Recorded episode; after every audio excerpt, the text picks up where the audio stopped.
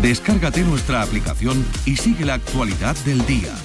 Radio Andalucía Información.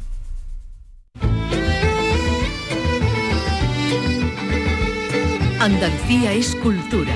Con Antonio Catoni. Radio Andalucía Información. Muy buenas tardes, un programa especial para un día especial en estos días grandes de la Semana Santa, porque también evidentemente nuestra Semana Santa es eh, cultura. Eh, vamos a hablarles, por ejemplo, del libro de la investigadora e historiadora Rocío Plaza Orellana, Los orígenes modernos de la Semana Santa de Sevilla, en la que nos descubre un periodo de 12 años, entre 1808 y 1820, que cambió para siempre el devenir de la Semana Santa. Eh, desde el punto de vista patrimonial les vamos a hablar del Cristo de Lucena, el Cristo atado a la columna, obra de Pedro Roldán, que ha sido parcialmente intervenido durante estos, eh, esta cuaresma y eh, visitábamos el taller del conservador y restaurador Pedro Manzano, que ha sido el encargado de esta eh, primera intervención, aunque tendrá que cometer otra más adelante. van a escuchar a Kiko Veneno hablar de su documental, el documental del que él es protagonista, Lobo López. Y les vamos a invitar a una visita muy especial a la Alhambra, una visita VIP, podríamos decir. Vamos a recorrer algunos de los lugares que están eh, fuera de la visita habitual, del circuito turístico y se van a sorprender con esa puerta de las armas, la puerta de entrada natural a la ciudadela de la Alhambra desde la ciudad de Granada. Todo esto en un programa que produce Ryan Agosto, que realiza Miguel Alba. Comenzamos. Andalucía es cultura. Radio Andalucía Información. Con Antonio Catoni.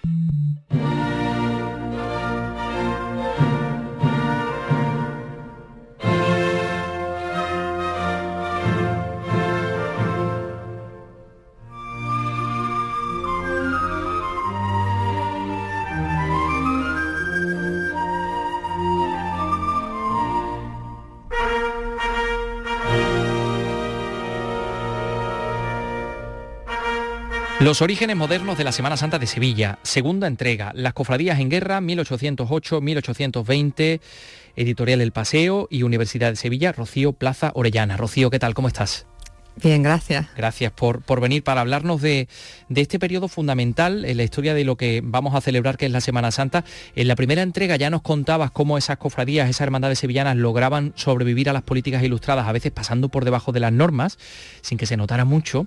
Y en esta ocasión pues nos cuentas esta, esta temporada o este tiempo más convulso, esos 12 años de guerra, de pobreza, de epidemias, de calamidades, de persecuciones, de desastre que tampoco consiguieron acabar del todo con las cofradías, aunque sí dejaron efectivamente la Semana Santa ya prácticamente muerta, ¿no? Casi que parece que lo que más mm, podría o mejor podría resumir un poco el resultado de tu trabajo es que por lo menos salieron vivas, pero por poco, ¿no? Sí, sí. Bueno, es la sociedad civil resistiéndose dentro de sus únicos espacios, porque la, o pocos espacios que tenía de, de convivencia dentro de un ámbito religioso. Había pocos, no había en Sevilla club, al estilo, ni la posibilidad de asociaciones como había, por ejemplo, en Francia o en otros países, y eran, bueno, pues un espacio también para la sociedad civil, además de, un entorno de un espacio de devoción religiosa, ¿no?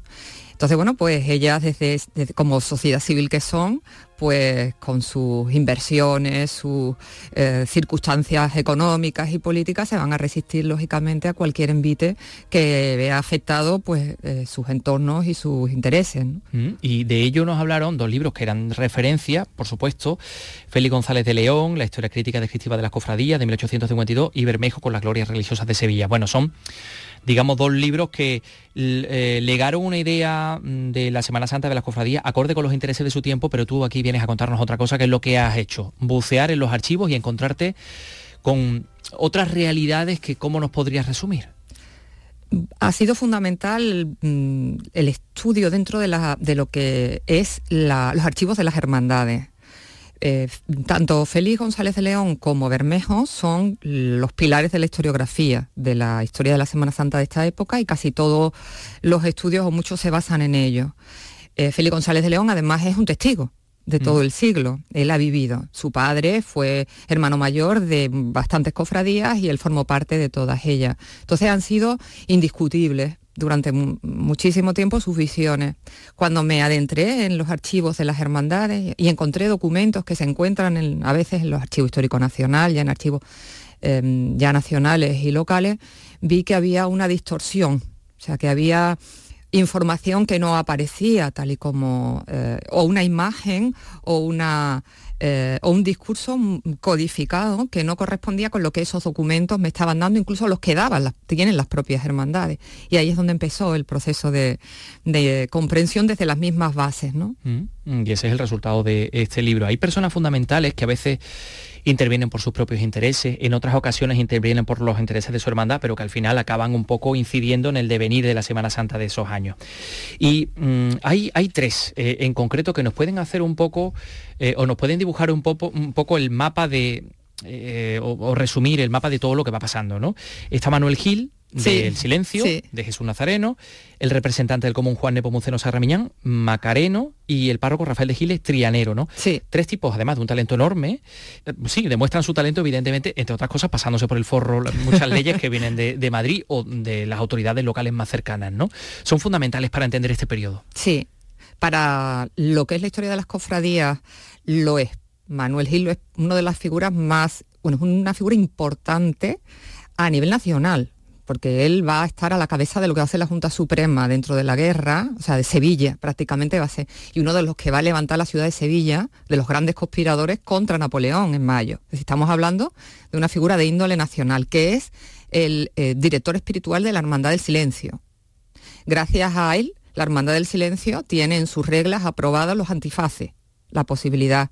Gracias a él tiene la noche, claro él es el que intermedia constantemente está con la hermandad consiguiendo, porque él tenía, como decía en la documentación que se conserva mm, sobre todo en archivos eh, nacionales y también en la propia Hermandad del Silencio, él tenía eh, la posibilidad, tenía acceso directo con él la Secretaría Primera del Estado. Entonces sabe cómo van pasando las reglas por los despachos y así va informando, ¿no? Eso es clave.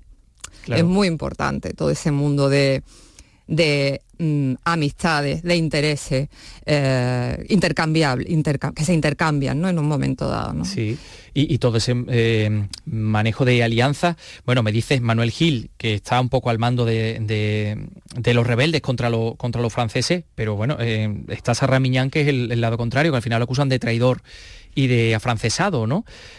Sarramián, sí, bueno, Sarramián es, mm, es una Sarramián es una figura cercana a Manuel Gil. Eh, muy cercana, porque él realmente en la Macarena es el que va a levantar en la Macarena a los vecinos contra Napoleón también. Es decir, él es una de las figuras que levanta a la ciudad y después va a aguantar la lucha en todo el barrio con toda una serie de conexiones con Cádiz. Es la mano, una de las manos derechas del general Castaño. Estamos hablando em, de otra figura que sería interesante a nivel nacional. ¿no? De ahí que la Macarena tenga tantísima fuerza él esa pueda, no en sí la hermandad, es una hermandad de hermanos muy, muy pobre, porque es un barrio muy pobre, pero él tiene fuerza política para poder tirar de ella y conseguirle muchas cosas. Eh, que son imprescindibles dentro de esos vericuetos legales que la tienen que sacar adelante entre las reformas. Dos barrios pobres, de, vamos, miserables, ¿no? Tanto la Macarena como Triana. Sí. y, por eso sorprende eh, en estos años eh, previos a la, guerra y durante la, propia guerra, esa triple entente entre el silencio, que ya había dejado también de ser una hermandad, digamos, de mm, dudosos orígenes de sangre, de gente judío converso y todo esto, ya era una hermandad mm, potente, ¿no? digamos, socialmente con Triane y con la Macarena, que eran esos barrios pobres de su realidad, en contra de hermandades como por ejemplo el Gran Poder.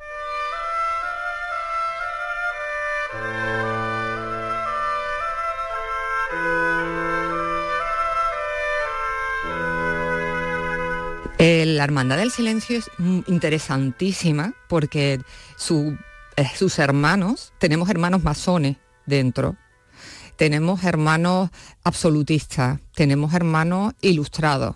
Es tan grande el planteamiento de hermanos que el propio funcionamiento ya es un enigma, porque las juntas de gobierno eh, que se van haciendo con el poder en este tiempo tan conflictivo, eh, se ven obligadas muchas veces a... Mm, bueno, pues hacer malabarismo para eh, entenderse con los hermanos a la hora de tomar decisiones, que muchas veces se la ocultan. em, los intereses tan fuertes que tiene la Hermandad del Silencio con la Noche, que, a la que no quiere renunciar, le lleva mm, a, bueno, pues a desarrollar una serie de estrategias a través de Manuel Gil, a través de ya hermanos concretos. Sarramián es un hermano del silencio. También. Sí, sí. Es un nexo. Es el nexo, un nexo importantísimo entre las dos hermandades. Lo va a hacer siempre. Fue miembro de la Junta de Gobierno del Silencio en momentos muy concretos. Su hermano sigue siendo miembro del hermano del Silencio. Sarramián es una figura eh, para, novelesca, casi novelesca para nosotros, mm, dentro de la perspectiva de lo que es una figura interesante para la actualidad, porque mm, es el hijo de un cargador de India, y forma parte de una estatus, no sería hermano del silencio, sin embargo se ve, se ve de alguna manera mm, pasa su vida en la Macarena, en unos entornos eh, muy, muy humildes que desde abajo le llevan a controlar el barrio y la puerta, que es clave. La puerta de la Macarena está controlada desde la propia hermandad. Y él controla lo que se llama la caja de los muertos de la hermandad, también de la sacramental, es decir, los que se tienen que enterrar.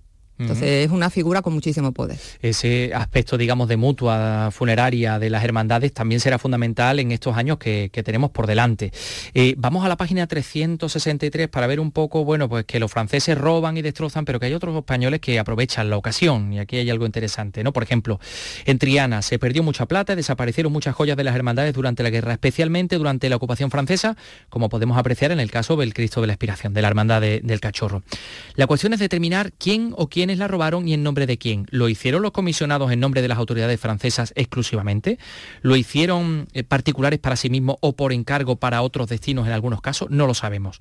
Nos falta demasiada documentación relativa a la gestión de las hermandades en estos años. No obstante, eh, la, documentación que conservamos nos resulta reveladora. Ahí hay manos que se aprovechan de todo ese revuelo y que se llevan cosas, ¿no?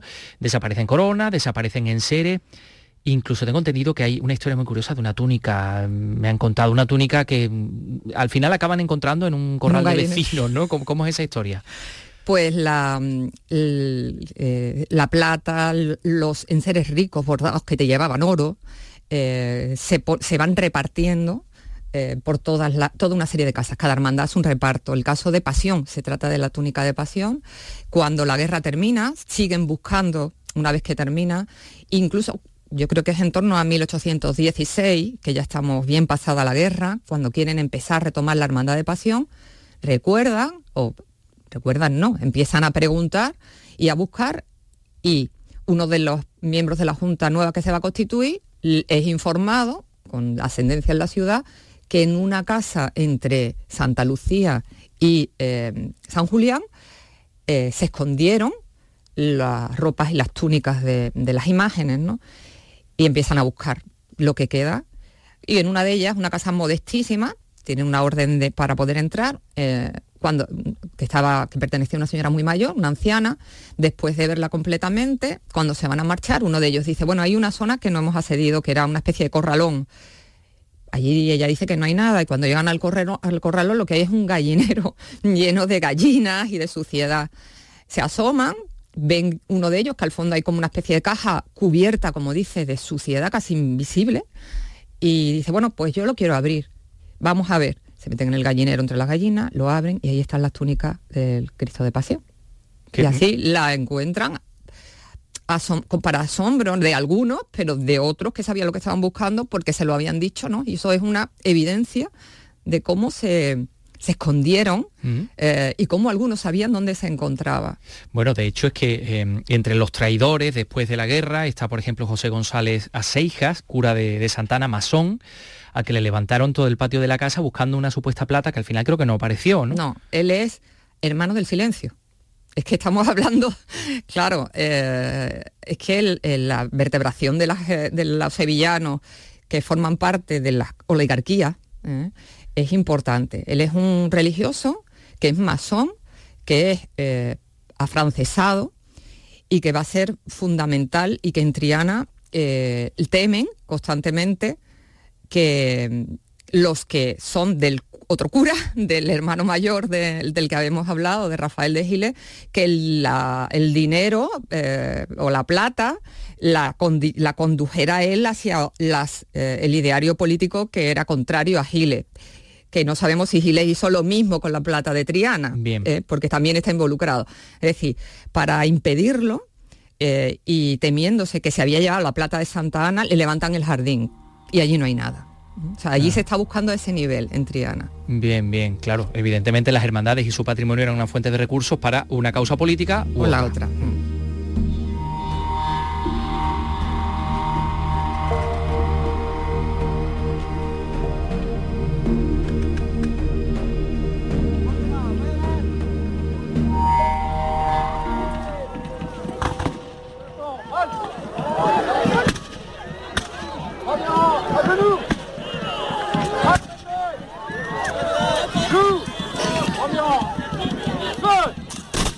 pasó en San Basilio? Hasta ahora solo teníamos testimonio del mayordomo de la lanzada, de Marcos Álvarez Valcárcel, que cuenta pues que la, Virgen la destrozan con la espada, luego Miñarro restauró la Virgen del Buen Fin y vio que, podía ser ¿no? la misma imagen. Cuenta que intentaron eh, hacer, hicieron un fuego con algunas imágenes secundarias que no llegaron a encontrar el caballo.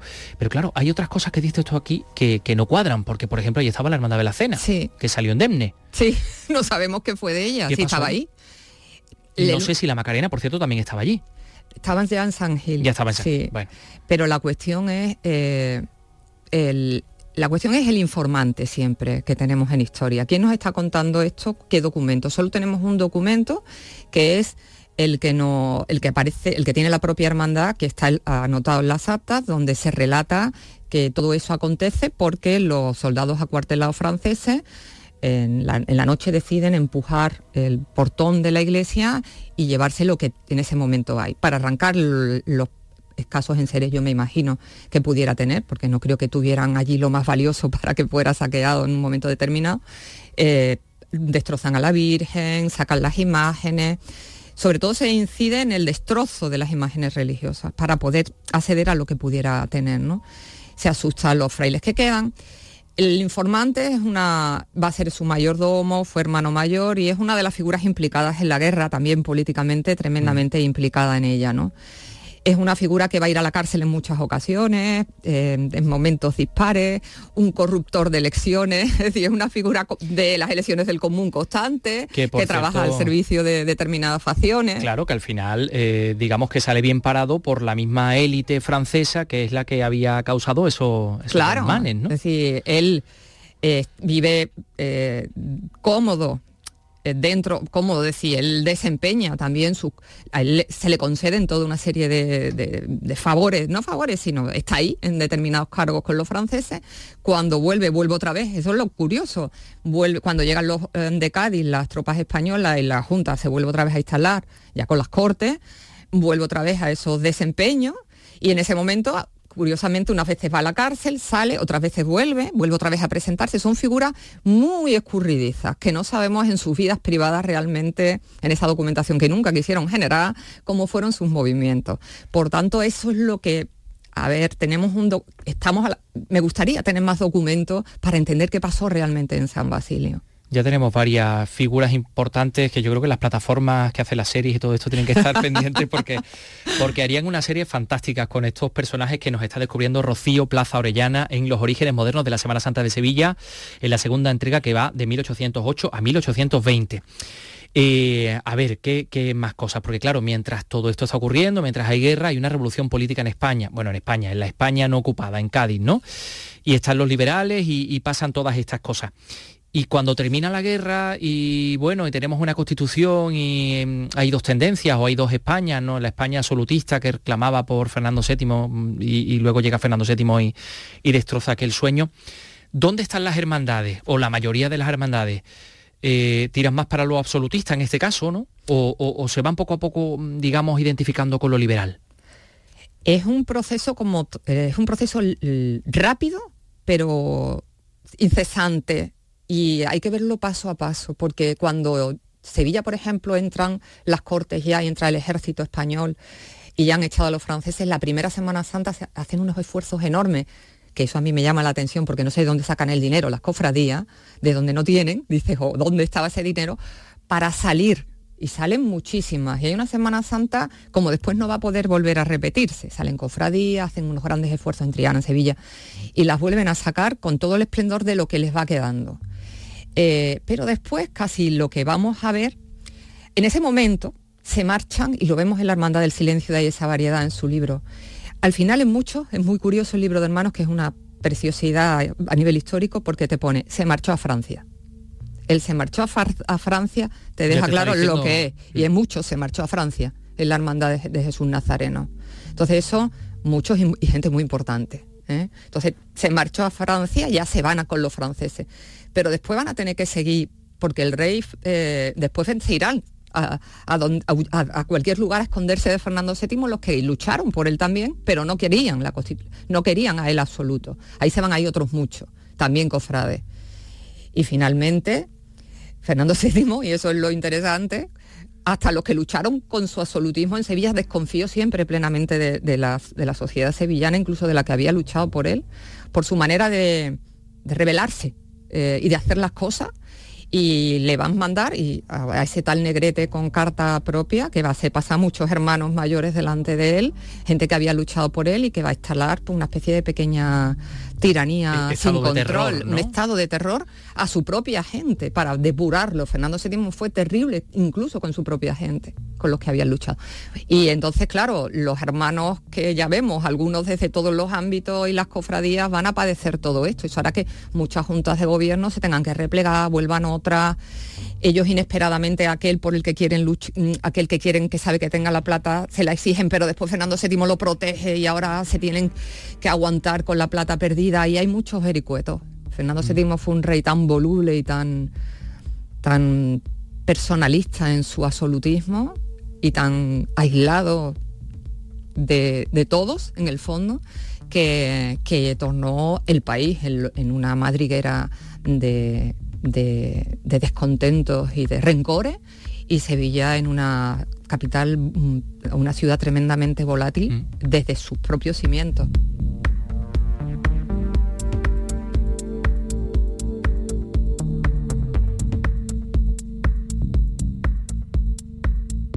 Entre una etapa y otra, porque claro, durante la etapa esa el trieno liberal eh, mm, bueno, pues los, liberales llegan incluso a prohibir las estaciones de penitencia, ¿no?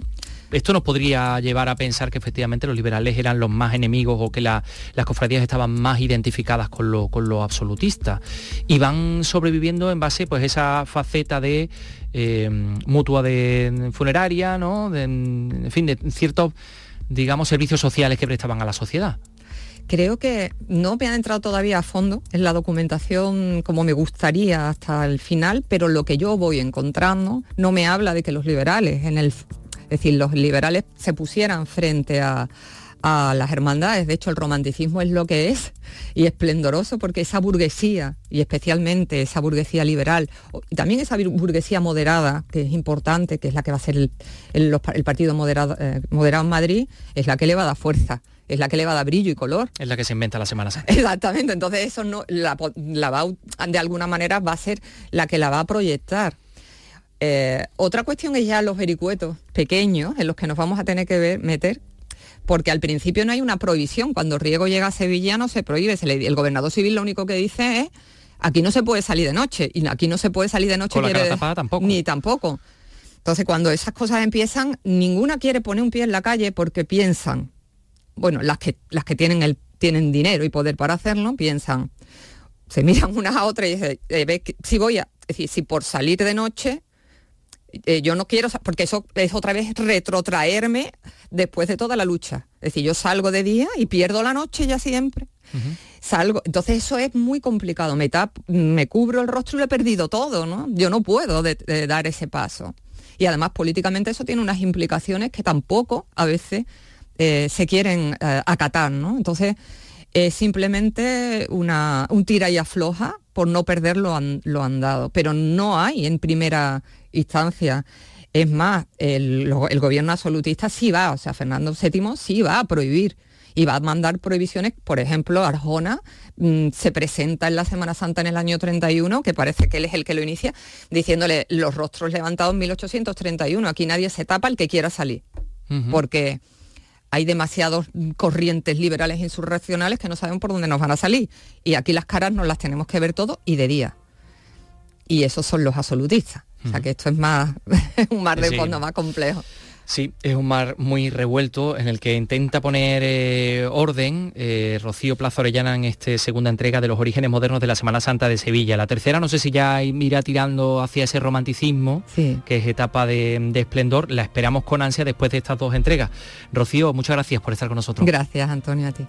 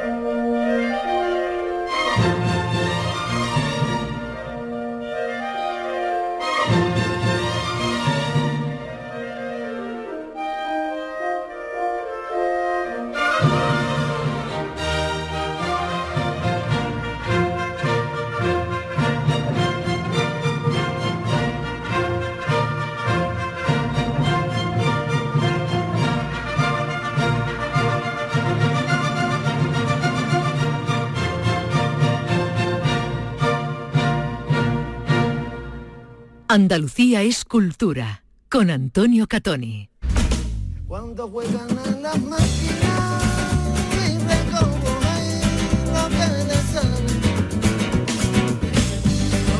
Este que están escuchando es el tráiler del documental Lobo López sobre Kiko Veneno y ese Échate un cantecito. Yo quisiera vivir de la música, dar canciones para otra gente, quisiera cantar mis propias canciones con un grupo con el artista y también con el responsable de este documental podía hablar nuestra compañera en Málaga, Alicia Pérez. Yo soy muy cambión. soy muy cambión, me gusta mucho cambiar. Vamos a descubrir un documental eh, pues, que tiene como protagonista a Kiko Veneno, a su música, a su creación. Vamos a saludar al director de este documental, Alejandro Salgado, muy buenas. Hola, buenas tardes. Y al propio Kiko, muy buenas. Muy buenas. Échate un cantecito, 30 años, casi nada. Banda sonora de muchísimos de nosotros y de los que vienen, porque parece que no tiene fin el gusto por este, por este disco. Bueno, ha sido un disco desde luego muy celebrado por mí el primero, porque como se ve en la película me permitió entrar en la música eh, como agente productivo de verdad, y no solamente como aficionado voluntarioso. Y, y bueno, y todo lo demás, bueno, siempre que te dice la gente que es fan de su vida, pues eso, es maravilloso que te voy a decir, ¿no? Que te voy a decir yo sobre eso. ¿Ha envejecido bien esa música? ¿Yo, yo o la música? Tú estás estupendo, ya te lo digo yo, eso no necesito preguntarlo. Un tito aquí que me he comprado de, de corte fiel tal, pero moderno.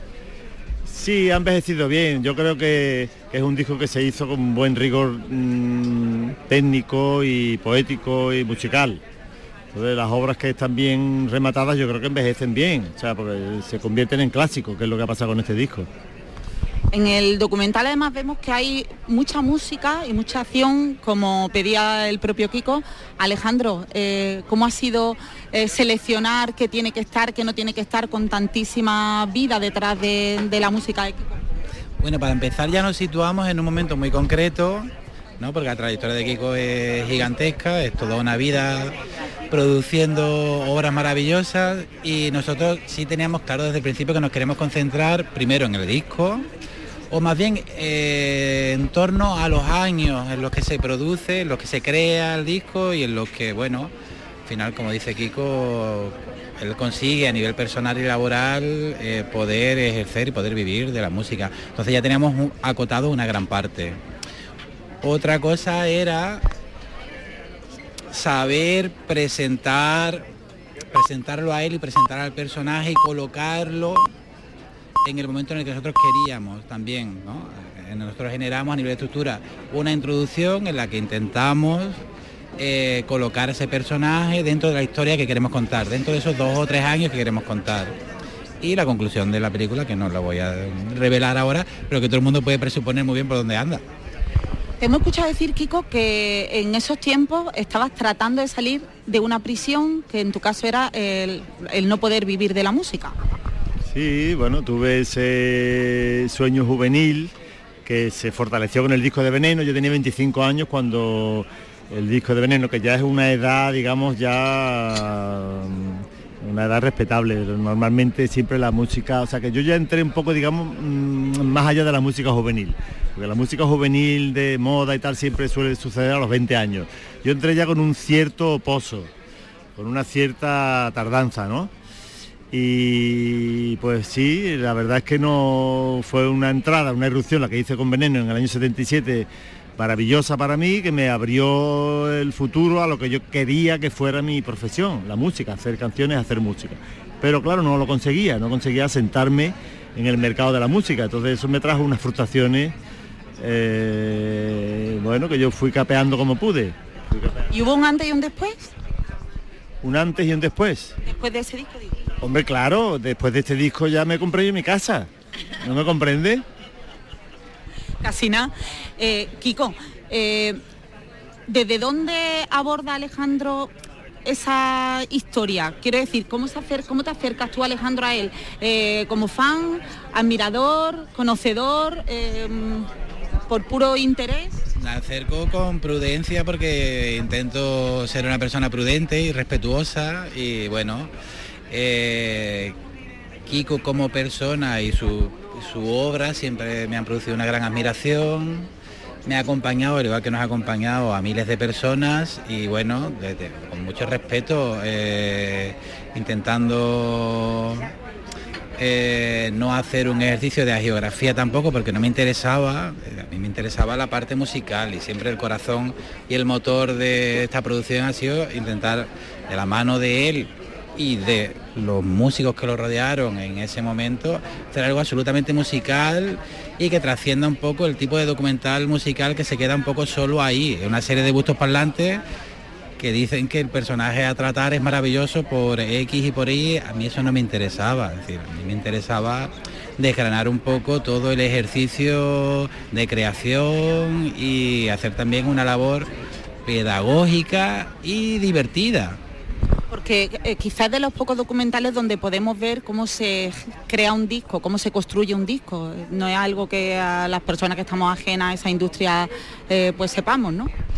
Sí, bueno, era un poco la era un poco la idea y también tuvimos la enorme suerte de que los músicos de aquel momento que trabajaban con Kiko y por supuesto él, todos se prestaron a, a revisitar sus líneas del disco, a revisitar las canciones, a contar, bueno, cómo surgieron trocitos. De, es muy bonito, ¿no? Tener esa oportunidad escuchando cualquier canción que nos haya gustado, yo creo que todo el mundo se ha parado alguna vez a pensar, bueno, ¿y este verso de dónde viene? Estos tres acordes porque vienen seguidos de esta manera, ¿no? Porque, bueno, tener esa oportunidad Mm, es maravilloso y lo sigo teniendo a día de hoy. Hay 100 preguntas que yo no le he hecho a Kiko todavía y me acuerdo de vez en cuando y digo, cuando lo vea la próxima vez le tengo que preguntar porque eso es muy bonito, ¿no? Tener ese acceso ya a nivel personal, incluso más allá de lo laboral, es un, bueno, es un privilegio.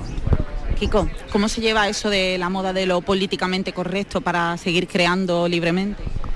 Bueno, yo siempre lo intenté y claro, como cuando cuando conseguí realmente ser aceptado en el mundo de la música, ya tenía yo 40 años, yo creo que eso me ha valido bastante ya como para conservar mi libertad creativa y realmente tampoco he tenido un éxito extraordinario que haya sido una super figura, pero he tenido un éxito suficiente para mantener mi libertad, para poder vivir bien de la música y, y no tener que estar tan pendiente de, bueno, esto que está pasando hoy, eh, ya lo de políticamente correcto se ha quedado un poco ya desfasado incluso, sino simplemente la autocensura, falta de libertad, excesivas conveniencias, en fin, eh, realmente lo que hay es, es dificultar la expresión para contradecir los intereses que realmente están en juego en el mundo, ¿no? Bueno, y a propósito de que le has dicho antes, le has preguntado antes a Alejandro sobre, sobre la, visión del documental, a mí lo que me gustó muchísimo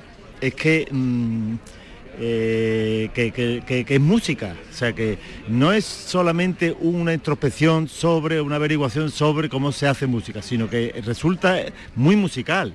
La película resulta muy musical y eso me da una alegría enorme porque no he visto muchos documentales que alcancen esa situación. En la que, en la que realmente puedes disfrutar de la música también, ¿no? No solamente de la exposición y de, la investigación, sino que resulta muy musical. Eso me parece un hallazgo estupendo, vamos, y maravilloso. Poder recrear musicalmente, de verdad, un trabajo musical. Y aparte con buenos acompañantes, porque en el documental salen además otros músicos y otros artistas de, que, en esa época también estaban eh, pues en, la radio, en las televisiones, en el oído de todo. No sé a qué te refieres exactamente. Salen otros músicos, nos hacen referencias musicales a la época. Ah, bueno, es que ahí los que salen son todos los que participan en el disco, ¿sabes? La participación de los músicos es, eh, en el documental es, de los músicos que intervienen ahí. ¿eh? Como ha dicho Alejandro, pues Raimundo Amador, Lolo Ortega, Santiago Cerón, que digamos que es el productor en la sombra. Entonces es que pensaba que te referías al contexto de otros artistas, ¿no? No, a que ellos también tenían sus propias carreras, sus propuestas musicales y bueno, están ahí, están en este disco evidentemente, pero están formando parte de esa época. Sí, sí, sí, por supuesto, claro. Eh, ahí yo recojo una mezcla de músicos sevillanos con los que yo llevaba trabajando durante bastante tiempo eh, y, es la primera vez que realmente puedo trabajar con la producción en la sombra, digamos, pero muy efectiva porque era la compañía Animal Tour, su productora la que hace posible este disco, eh, desde Madrid, Santiago Serón. Así que sí, es una, pues sobre todo la parte de sevillana, mm, eh, estoy muy, muy muy contento de haber podido realmente ponerla tan, tan viva, ¿no? porque siempre creí mucho en la música sevillana, siempre, desde que yo empecé en la música, cuando yo empecé en el 75 estaban triunfando los Emanuel y Triana, y eso nos dio a nosotros una esperanza a Veneno, al grupo Veneno, para poder irrumpir en ese mundo y, estar ahí eh, ya fue una experiencia extraordinaria. Continuar eso a través de los años y poner de nuevo el relieve los músicos sevillanos para mí ha sido un orgullo y una alegría extraordinaria. ¿Qué escucháis vosotros ahora mismo? ¿Escucháis un poquito de todo musicalmente? Yo sí, escucho un poco de todo, sí, sí, lógicamente no tengo grupos juveniles de cabecera, porque no, me corresponde, pero vamos, eh, cuando hay cosas nuevas que las escucho con muchísimo agrado, y sí, cada vez escucho más los clásicos, pero bueno, hay una tendencia en Facebook, por ejemplo, que es demasiado de los 60, demasiado oldie, como se dice ahora. Eh, yo procuro ampliarla un poco más a los 90, a los 2000 y escuchar también cosas que, en fin, mucha variedad de música y a mí me gusta todo tipo de música, desde el flamenco a la música electrónica, o sea que estoy deseando siempre de, encontrar sonoridades que me gusten y pararme y poder disfrutar de ellas. Pues yo también soy muy clasicón a la hora de escuchar, y también evidentemente lo que me ha correspondido a nivel generacional, ¿no? De finales de los 90, principios de los 2000, yo bueno, yo eh, mi juventud se ha movido ahí y sí es cierto que sigo recurriendo un poco a eso. ¿Qué escucho actualmente? Llevo escribiendo unos meses inverso en música medieval porque me concentra bastante y me lleva mucho al sitio donde, a donde quiero estar y, la verdad que voy un poco por ahí ahora mismo. Hace mi lista de Spotify es un poco extraña. Alejandro va por la música medieval y proyectos futuros que tenéis por ahí. Bueno, Alejandro, hay un grupo ahí en el Carnaval de Cádiz que se llama De Medieval en Peor. No, será ese tú. Una chirigota callejera. Mis proyectos, ayer hice una canción estupenda. Empieza en sí, en sí mayor, con en tono blues y, pero es un poco aflamencado, me encantó. La hice en media hora. ¿Y cuándo la vamos a escuchar? A ver. No, no, hombre, esos son proyectos, son bocetos. Yo de momento la comparo con las tres horas que me llevé haciendo la maleta para esta semana de promoción que tengo. Entonces, por eso me dedico un poco a la música. Me cunde más el tiempo en la música que haciendo las maletas. Eso sin duda, y a mí también me parece que lo de hacer la maleta es un desastre. Alejandro, ¿y tú en qué andas trabajando ahora? Bueno, estamos con varios proyectos. Desde la productora, desde la maleta, estamos siempre con varias cosas. Tú sabes que el desarrollo de las películas es muy largo. Y bueno, ahora mismo estamos muy contentos con una versión de guion de, una película futura que en principio se llamará Claros de Bosque, en homenaje también a, los textos de María Zambrano, ya que estamos aquí en Málaga. Y bueno, en esas estamos ahora intentando mover la peli, aprovechando el mercado, el Mafid, que es gigantesco y tiene mil posibilidades. Así que nada. Muchísimas gracias por atender a Canal Sur Radio. Muy bien, gracias a, a vosotros. Ah, muchas gracias. Andalucía es cultura con Antonio Catoni.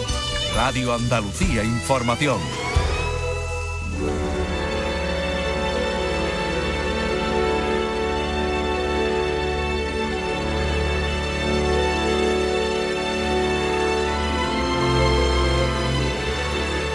Nos hemos subido al punto más alto de la Alhambra con Antonio Peral, jefe de Servicio de Conservación y Protección. Antonio, ¿qué tal? Buenas tardes. Hola, buenas tardes. Estamos en la Torre del Homenaje. Eh, ¿a, a qué altura estamos aproximadamente? Pues eh, aproximadamente a unos 900 metros de altitud, más o menos. ¿Y por qué era necesario que esta torre fuera tan alta? Pues, pues, eh, es una respuesta un poco sencilla, pues cu- cuanto más alto esté, más control del territorio tengo, más dominio visual tengo, ¿no? Entonces, pues eh, esta torre, además de, de estar situada estratégicamente, su misión era la de controlar eh, y, y vigilar todo su alrededor. Claro, porque tenemos que decir que estamos en la zona de la Alcazaba, es decir, la zona defensiva de la Alhambra, y desde aquí controlamos el camino hacia Jaén, es decir, el camino que viene del norte. Aquí Claro, tenemos más claro, te- podemos, eh, digamos, controlar y defender mejor el camino por el que pueden venir los, los atacantes Claro, cristianos. Y, ade- y además comunicarse con otras construcciones fortificadas para avisarse entre ellas. Por ejemplo, eh, no solamente se buscaba ese control territorial, sino poder comunicarte con otros castillos, como puede ser el de Moclín, o, otros, ca- o otras torres vigías, ¿Se ven para desde aquí? poder avisarse. Sí, el castillo de Moclín A ver, lo vamos a verlo. Desde, desde aquí. Nos podemos asomar por este lado, que da hacia el Albaicín, y nos vamos a asomar entre unas almenas. Allí Eh, ves el castillo de Moclín. Efectivamente, por allí se ve a lo lejos. Lo que tenemos aquí a nuestros pies es el Albaicín. Decía yo que nos dejan ver estas almenas que no tienen nada que ver con la Alhambra. Quiero decir, esto es una construcción posterior, ¿no? Bueno, obviamente en época defensiva originaria tendrían una construcción almena, ya no sabemos si exactamente con esta misma morfología, pero con el paso del tiempo, al, al perder ya su uso defensivo, pues no tendría esta morfología que luego se recupera en otras épocas más historicistas, como fue el final del XIX, principio del siglo XX, para darle ese aspecto de arquitectura defensiva tradicional. Claro, eh, es muy curioso porque hasta vemos la, la parte de arriba de las almenas como una especie de prisma, un... una albardilla que se llama Trapecio, albardilla. por, por ladrillo eh, colocado incluso Imitando su cierto deterioro. y imitando su deterioro. Bien, Eh, a- lo que vemos también, Antonio, es una historia constructiva muy diferente. Aquí se han utilizado muchos materiales. El principal es el tapial, ¿no? Que es la tierra pi- Pisada. pisada. Pero luego hay zonas de ladrillo, zonas construidas con piedra. ¿Esto por Bueno, qué? ese, eh, primero el tapial, también se- el- el- al estar en la colina de la Sabica formada por una roca que se llama conglomerado alhambra, el conglomerado alhambra es un material de bolos eh, cementados con arena que se reutiliza para esa construcción. O sea, hay que pensar que se utilizaban los materiales de la zona, no había que no, no buscarlos lejos, sino que utilizar los propios materiales que había de la zona. La madera de la sierra, el tapial de la propia terreno existente y el yeso también de, yese- de mm, zonas de yeso cercanas, en fin, eh, se utilizaban los materiales locales. Los que teníamos más a mano. Bueno, pues eh, seguiremos esta visita por la Alhambra. Muchas gracias, Antonio. Nada, hasta luego.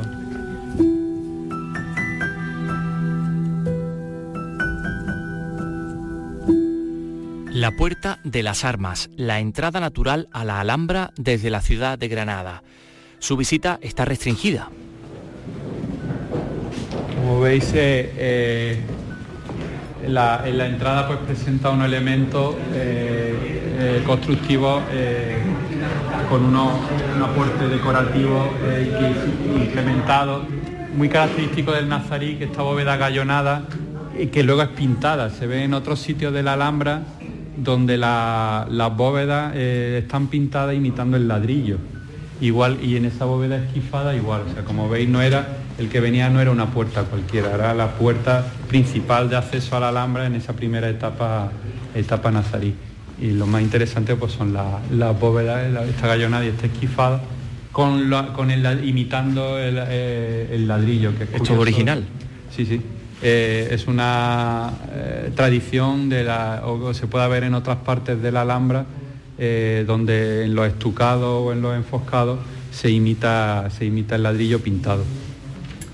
Con, y como veis también una puerta de acceso en recodo, aquí en este caso hacia la derecha, con unos espacios también para que la guardia o los distintos soldados vigías pues pudieran sentarse, descansar, en fin, sería una zona con bastante movimiento de personas que de día abierta, vigilada, de noche cerrada, pero como era la entrada principal a la Alhambra, pues tendría un bullicio y sería una zona de tránsito eh, eh, el más importante junto con la puerta de la Arrabal en la Cuesta de los Chinos, el más importante del acceso a la Alhambra.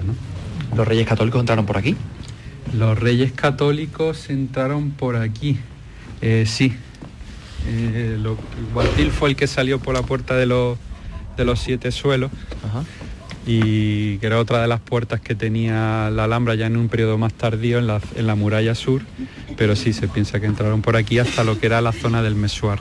Eh, bueno, antes entraron eh, la avanzadilla, ¿no? El propio día 2, pero durante esos días pues ya entraron claro, eh, entrarían por la puerta principal a Torre de las Armas. Que es esta, donde nos encontramos ahora mismo, con una vista además impresionante de la ciudad de Granada, con una barandilla y grandes bloques de, piedra que limitan este acceso a esta puerta principal de la Alhambra. Y como veis también tienen restos de azulejería, de, de, la cuerda, de, la alicatada cuerda, restos de... O sea, era una puerta obviamente ennoblecida y que, pretendía apoyar al visitante eh, apabullarlo ¿no? o, amedrentarlo, ¿no? demostrar el poder que, aquí arriba había de, la ciudad palatina.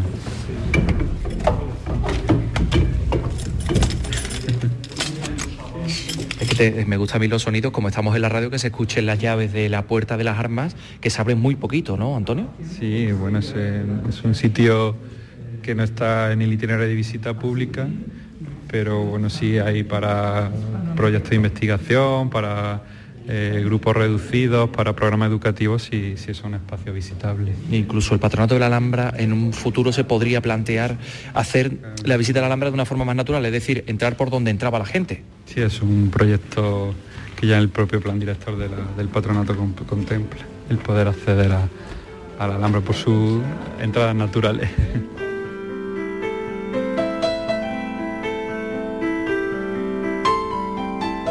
Acabamos de atravesar un baluarte cristiano de arquitectura renacentista, de forma redonda, algo que, como nos ha contado Antonio, pues digamos hace más difícil que un ataque eh, pues pueda hacer daño a la fortaleza. Es un baluarte cristiano que protege una torre árabe, una forma redonda, y hay un agujero que nos ha permitido llegar hasta un lugar muy cerquita de los palacios nazaríes. Aquí se está llevando a cabo un proceso de restauración de una de las torres.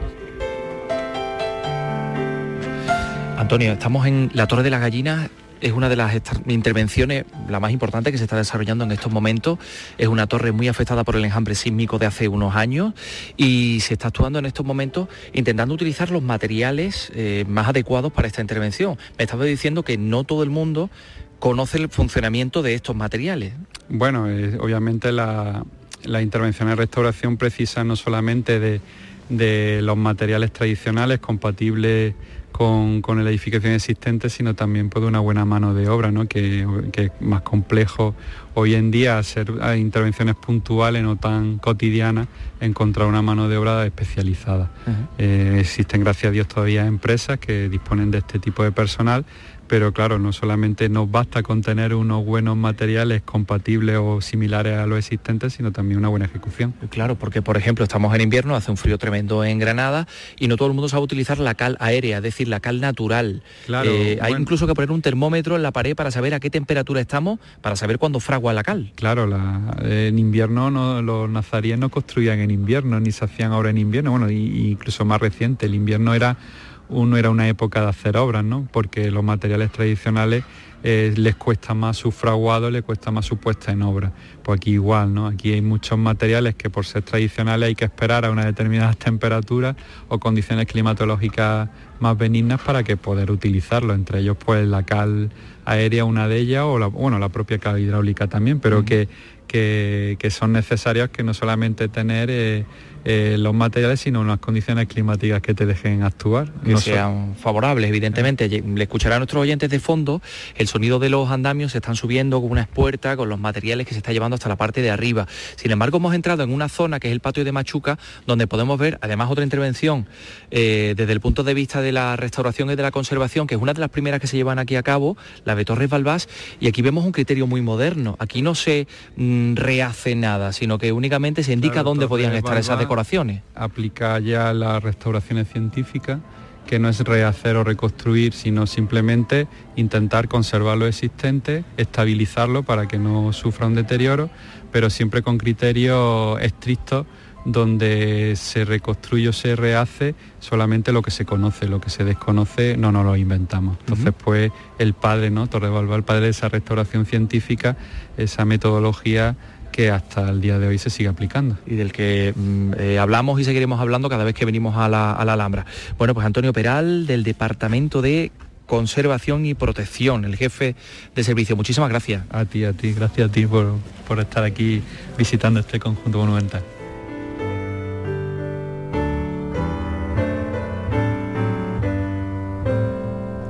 El Cristo atado a la columna de Lucena es una de las obras maestras del taller de Pedro Roldán visitaba esta pasada cuaresma el taller del conservador y restaurador sevillano Pedro Manzano y nuestro compañero Manuel Luna asistía para conocer mejor esta obra.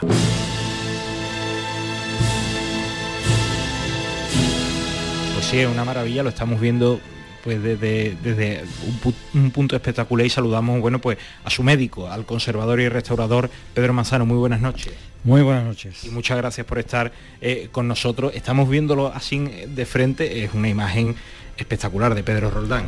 Efectivamente, es una imagen que llama muchísimo la atención, eh, la disposición de la imagen, la anatomía y sobre todo el rostro también. El rostro eh, de una mirada eh, que penetra, es una mirada, una mirada que también cuesta trabajo sostener, ¿no? Eh, bueno, impresionante. ¿Y qué quieres que te diga? Yo estoy maravillado con él. Está, digamos, Pedro, en una primera fase de una conservación eh, que se va a suceder tanto este año como el año que viene, ¿no? Sí, efectivamente. en primera instancia, bueno, pues se determinó hacer una primera intervención eh, desde el mes de noviembre eh, que, llegó al taller para consolidar estructuralmente la, imagen. Es decir, la unión de, la figura con la peana no era la, ideal, entonces ya eso se ha solucionado y bueno, aparte, bueno, pues la imagen presentaba eh, bastantes focos de pudrición parda, del hongo de pudrición, que también ha habido que atender, puesto que ahora ya tiene que volver, de hecho se marchará este viernes o este sábado de, vuelta a Lucena, puesto que aparte de los cultos propios del momento en el que estamos de, cuaresma, pues tiene que presidir eh, los actos de, celebración que tiene la hermandad eh, por eh, una serie de años cumplidos y, demás. Y ya pues volverá, retornará al taller pasada la, Semana Santa del año 2024 para bueno, pues ya atender los problemas de, policromía, que como puedes ver pues, pues son importantes. ¿no? Eh, nos estaba comentando la historia de, la imagen, estamos en, eh, ante una, escultura que en el mejor periodo ¿no? de, Pedro Roldán, ¿no? esa década de los 60 y 70 del siglo XVII. Sí, efectivamente, según el consenso de los historiadores, es el periodo de madurez entre 1665 y 1675, en fecha de ejecución de, la imagen, bueno, pues el momento de, plenitud de, Roldán, en donde coincide también, por ejemplo, con el retablo de, la caridad.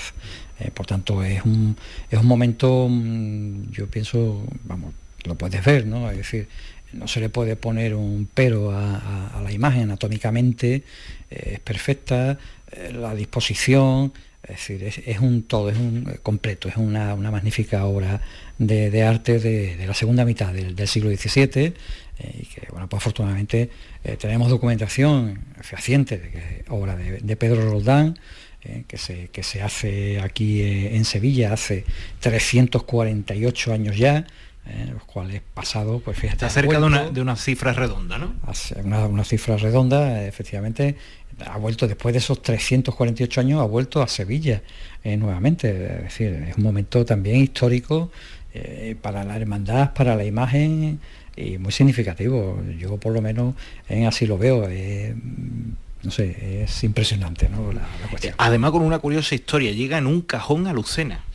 Sí, según se, se relata, pues bueno, eh, está todo muy documentado, ¿no? Es decir, lo que se paga por, la imagen, eh, quién hace el, transporte, que viene en un cajón de, madera, que llega, eh, que llega a Lucena, que después lógicamente se contratan los servicios de, de Bernabé Jiménez de Illesca, pintor lucentino, que es quien le aplica la policromía que podemos ver en la actualidad y que después ya se organiza una serie del primer año de, actos y de cultos que procesiona en la Semana Santa de, 1675, mm, quien eh, conforma la, cofradía, quien conforma ese, ese séquito en que acompaña al Señor, cómo, cómo se lleva sobre anda, sobre hombros, etcétera, etcétera. está todo muy, muy bien documentado. Tiene una, una, posición singular, porque conocemos los atados a la columna con la columna delante, pero hay una hipótesis de que Pedro, Pedro Roldán siguiera un, grabado ¿no? de aquella época. ¿no?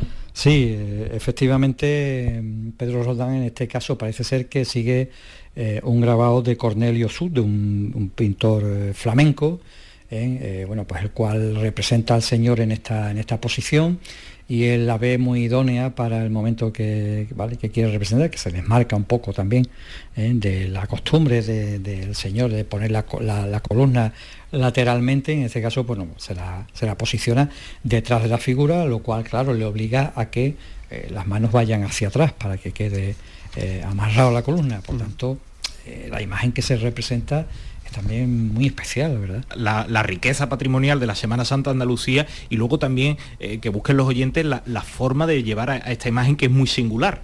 Sí, eh, efectivamente, cada lugar pues tiene su forma muy particular ¿no? de, representación, de representar la, pasión del Señor. En este caso, bueno, pues la localidad de, de, Lucena tiene una forma muy particular también de que la imagen procesione por las calles, eh, con una eh, especie de trompeta que va, eh, la única acompañamiento musical que va rompiendo un poco el, silencio y que va aumentando el dramatismo de la escena que se viene representando. a la imagen le, acompañan unos sayones que van lógicamente dando latigazos al, Señor, imágenes que son de, de, mi buen amigo Juan Manuel Miñarro, magníficas imágenes, por cierto, eh, y que por lo tanto, bueno, pues el conjunto ya mm, es esplendorosa. Además animamos que lo, que lo busquen en una cofradía que sale en la tarde del jueves santo desde el antiguo barrio judío de, Lucena, de la iglesia de, Santiago. Y bueno, pues eh, nos vamos a quedar aquí disfrutando y, esperando que, regrese pronto después de la Semana Santa 2024. Muchísimas gracias por atendernos esta noche. Pedro Manzano. Muy bien, muchísimas gracias a vosotros.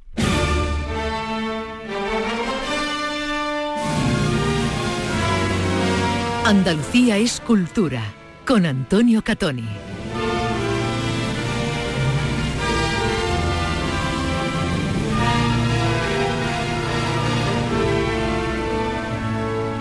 Nos vamos a marchar con esta marcha de Semana Santa, Reina de la Paz, obra del compositor Manuel Castillo, hijo predilecto de Andalucía, medalla de oro al mérito en las bellas artes en la interpretación de la Real Orquesta Sinfónica de Sevilla. Mañana regresamos a las 3 de la tarde. Un saludo.